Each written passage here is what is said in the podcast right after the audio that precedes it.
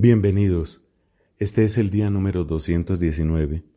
Estamos leyendo toda la Biblia en 365 días. Hoy tenemos textos del libro de Judith, del Eclesiastés y del Evangelio según San Lucas. Como pueblo unido y creyente, pedimos la gracia del Espíritu Santo. Sabemos que esta palabra ha sido dada para nuestro alimento para que seamos exhortados y convertidos. Dios conceda la plena victoria de su palabra en nuestras vidas. En el nombre del Padre y del Hijo y del Espíritu Santo. Amén. Del libro de Judith, capítulo 15. Al enterarse de la noticia, los que estaban en el campamento quedaron fuera de sí por lo ocurrido. El terror y el pánico se apoderaron de ellos, y ni un solo hombre permaneció al lado de su compañero. Todos se desbandaron, escapando apresuradamente por todos los senderos de la llanura y de la montaña. También se dieron a la fuga los que estaban apostados en la montaña alrededor de Betulia, y todos los israelitas capaces de empuñar las armas se precipitaron sobre ellos. Osías, envió mensajeros a Betomestaim, a Bebai, a Jobai y a Colá, y a todo el territorio de Israel, para anunciar lo sucedido, a fin de que todos acometieran contra los enemigos hasta aniquilarlos. Cuando la noticia llegó a los demás israelitas, todos como un solo hombre cayeron sobre ellos y los arrasaron hasta Jobai. También acudieron los de Jerusalén y los de toda la montaña porque ya se habían enterado de lo ocurrido en el campamento. Además, los de Galaad y los de Galilea los acometieron por los flancos, causándoles un gran estrago, hasta más allá de Damasco y sus fronteras. Mientras tanto, los demás habitantes de Betulia irrumpieron en el campamento asirio y lo saquearon, obteniendo un riquísimo botín. Los otros israelitas, por su parte, al volver de la matanza se apoderaron del resto, y lo mismo hicieron los habitantes de los poblados y caseríos, tanto los de la montaña como los de la llanura. Todos se apoderaron de abundantes despojos, porque los había en cantidades fabulosas. El sumo sacerdote Joaquim y los ancianos del pueblo de Israel que habitaban en Jerusalén vinieron para contemplar los beneficios con que Dios había colmado a Israel, y también para ver a Judith y saludarla. Al verla, todos a una la elogiaron y le dijeron, Tú eres la gloria de Jerusalén, tú el gran orgullo de Israel, tú el insigne honor de nuestra raza. Al realizar todo esto con tu propia mano, has hecho un gran bien a Israel y Dios ha aprobado tu obra. Que el Señor Todopoderoso te bendiga para siempre. Y todo el pueblo dijo, Amén. El pueblo se entregó al saqueo del campamento durante treinta días. Asignaron a Judith la carpa de Holofernes con toda su vajilla de plata, sus lechos, sus recipientes y todo su mobiliario. Ella tomó esas cosas, cargó su mula, enganchó sus carros y amontonó todo encima. Todas las mujeres de Israel acudieron a verla y a elogiarla, y algunas de ellas formaron un coro de danzas en su honor. Judith tomó en sus manos unas guirnaldas y las distribuyó entre las que la rodeaban. Luego ella y sus compañeras se coronaron con ramos de olivo, y ella, al frente de todo el pueblo, dirigía las danzas corales de todas las mujeres. Al mismo tiempo los hombres de Israel, con sus armas y ceñidos de coronas, la seguían, entonando himnos de alabanza. Entonces Judith entonó este canto de acción de gracias en presencia de todo Israel, y todo el pueblo coreó su canto. Judith dijo, Entonen un canto a mi Dios con tamboriles, canten al Señor con címbalos, compongan en su honor un salmo de alabanza, glorifiquen e invoquen su nombre, porque el Señor es un Dios que pone fin a las guerras él estableció su campamento en medio del pueblo y me libró de mis perseguidores. De las montañas del norte llegó a Siria, Avanzó con un ejército innumerable, sus tropas obstruyeron los valles y su caballería cubrió las colinas. Amenazó con incendiar mis territorios y pasar a mis jóvenes al filo de la espada, con estrellar a mis pequeños contra el suelo y entregar a mis niños como presa y a mis muchachas como botín. Pero el Señor Todopoderoso los eliminó por la mano de una mujer. Su jefe no fue abatido por jóvenes guerreros, ni lo golpearon hijos de titanes, ni lo atacaron enormes gigantes. Lo desarmó Judid, la hija de Merarí, con la hermosura de su rostro.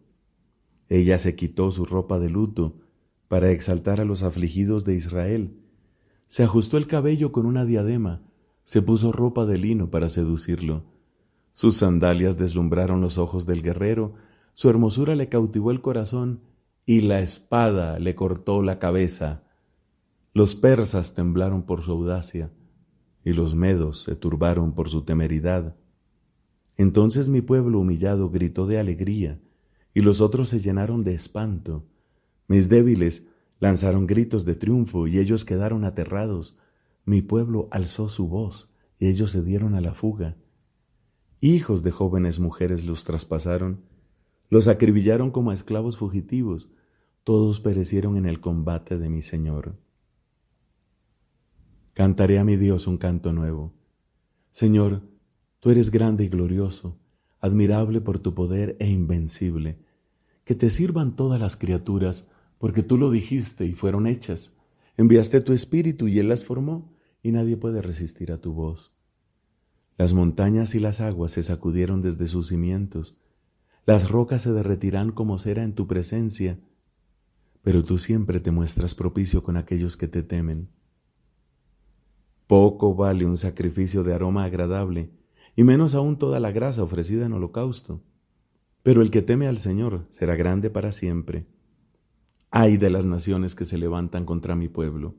El Señor Todopoderoso los castigará en el día del juicio, pondrá en su carne fuego y gusanos, y gemirán de dolor eternamente. Apenas llegaron a Jerusalén, todos adoraron a Dios, y una vez que el pueblo se purificó, ofrecieron sus holocaustos, sus ofrendas voluntarias y sus dones. Judid dedicó todo el mobiliario de Holofernes que el pueblo le había obsequiado y consagró en homenaje a Dios el cortinado que ella misma había arrancado de su lecho. El pueblo prolongó los festejos durante tres meses delante del templo de Jerusalén, y Judith permaneció con ellos. Pasado este tiempo, cada uno regresó a su herencia. Judith, por su parte, volvió a Betulia y siguió administrando sus bienes. Ella se hizo célebre en su tiempo por todo el país.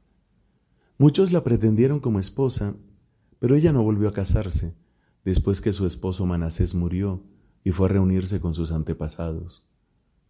Su fama fue creciendo cada vez más, mientras envejecía en la casa de su esposo, hasta llegar a los ciento cinco años. Otorgó la libertad a su servidora y murió en Betulia, siendo sepultada en la caverna de su esposo Manasés. La casa de Israel estuvo de duelo por ella durante siete días. Antes de morir, había repartido sus bienes entre los parientes de su esposo Manasés, y entre sus propios parientes. Nadie atemorizó a los israelitas mientras vivió Judith y hasta mucho tiempo después de su muerte. Palabra de Dios. Te alabamos, Señor. Fin del libro de Judith. Del libro del Eclesiastés, capítulo 3. Hay un momento para todo y un tiempo para cada cosa bajo el sol un tiempo para nacer y un tiempo para morir, un tiempo para plantar y un tiempo para arrancar lo plantado, un tiempo para matar y un tiempo para curar, un tiempo para demoler y un tiempo para edificar, un tiempo para llorar y un tiempo para reír, un tiempo para lamentarse y un tiempo para bailar, un tiempo para arrojar piedras y un tiempo para recogerlas, un tiempo para abrazarse y un tiempo para separarse. Un tiempo para buscar y un tiempo para perder. Un tiempo para guardar y un tiempo para tirar. Un tiempo para rasgar y un tiempo para coser. Un tiempo para callar y un tiempo para hablar. Un tiempo para amar y un tiempo para odiar. Un tiempo de guerra y un tiempo de paz. ¿Qué provecho obtiene el trabajador con su esfuerzo? Yo vi la tarea que Dios impuso a los hombres para que se ocupen de ella. Él hizo todas las cosas apropiadas a su tiempo, pero también puso en el corazón del hombre el sentido del tiempo pasado y futuro, sin que el hombre pueda descubrir la obra que hace Dios, desde el principio hasta el fin. Yo comprendí que lo único bueno para el hombre es alegrarse y buscar el bienestar en la vida. Después de todo, que un hombre coma y beba y goce del bienestar con su esfuerzo, eso es un don de Dios. Yo reconocí que todo lo que hace Dios dura para siempre. No hay que añadirle ni quitarle nada, y Dios obra así para que se tenga temor en su presencia. Lo que es ya fue antes, lo que ha de ser ya existió, y Dios va en busca de lo que es fugaz. Yo he visto algo más bajo el sol. En lugar del derecho, la maldad, y en lugar de la justicia, la iniquidad. Entonces me dije a mí mismo, Dios juzgará al justo y al malvado, porque allá hay un tiempo para cada cosa y para cada acción. Yo pensé acerca de los hombres, si Dios los prueba, es para que vean que no se distinguen de los animales porque los hombres y los animales tienen todos la misma suerte. Como mueren unos, mueren también los otros. Todos tienen el mismo aliento vital, y el hombre no es superior a las bestias, porque todo es vanidad. Todos van hacia el mismo lugar, todo viene del polvo y todo retorna al polvo. ¿Quién sabe si el aliento del hombre sube hacia lo alto y si el aliento del animal baja a lo profundo de la tierra? Por eso yo vi que lo único bueno para el hombre es alegrarse de sus obras, ya que esta es su parte. ¿Quién, en efecto, lo llevará a ver lo que habrá después de él? Palabra de Dios. Te alabamos, Señor. Del Evangelio según San Lucas, capítulo 3, versículos del 1 al 14. El año decimoquinto del reinado del emperador Tiberio, cuando Poncio Pilato gobernaba la Judea, siendo Herodes tetrarca de Galilea, su hermano Felipe tetrarca de Iturea y Traconítide, y Lisanias tetrarca de Abilene, bajo el pontificado de Anás y Caifás, Dios dirigió su palabra a Juan, hijo de Zacarías, que estaba en el desierto este comenzó entonces a recorrer toda la región del río Jordán, anunciando un bautismo de conversión para el perdón de los pecados, como está escrito en el libro del profeta Isaías. Una voz grita en el desierto, preparen el camino del Señor, allanen sus senderos, los valles serán rellenados, las montañas y las colinas serán aplanadas, serán enderezados los senderos sinuosos y nivelados los caminos disparejos entonces todos los hombres verán la salvación de Dios. Juan decía a la multitud que venía a hacerse bautizar por él, Raza de víboras, ¿quién les enseñó a escapar de la ira de Dios que se acerca? Produzcan los frutos de una sincera conversión y no piensen, tenemos por padre a Abraham, porque yo les digo que de estas piedras Dios puede hacer surgir hijos de Abraham. El hacha ya está puesta a la raíz de los árboles. El árbol que no produce buen fruto será cortado y arrojado al fuego. La gente le preguntaba, ¿qué debemos hacer entonces? Él les respondía, el que tenga dos túnicas, dé una al que no tiene, y el que tenga que comer, haga otro tanto. Algunos publicanos vinieron también a hacerse bautizar y le preguntaron, Maestro, ¿qué debemos hacer? Él les respondió, no exijan más de lo estipulado. A su vez, unos soldados le preguntaron, ¿y nosotros qué debemos hacer? Juan les respondió, No extorsionen a nadie, no hagan falsas denuncias y conténtense con su sueldo. Palabra del Señor. Gloria a ti, Señor Jesús. El pueblo elegido fue constituido por Dios como un reino de sacerdotes y una nación consagrada. Pero dentro del pueblo de Israel, Dios escogió una de las doce tribus, la de Leví, para el servicio litúrgico. Dios mismo es la parte de su herencia.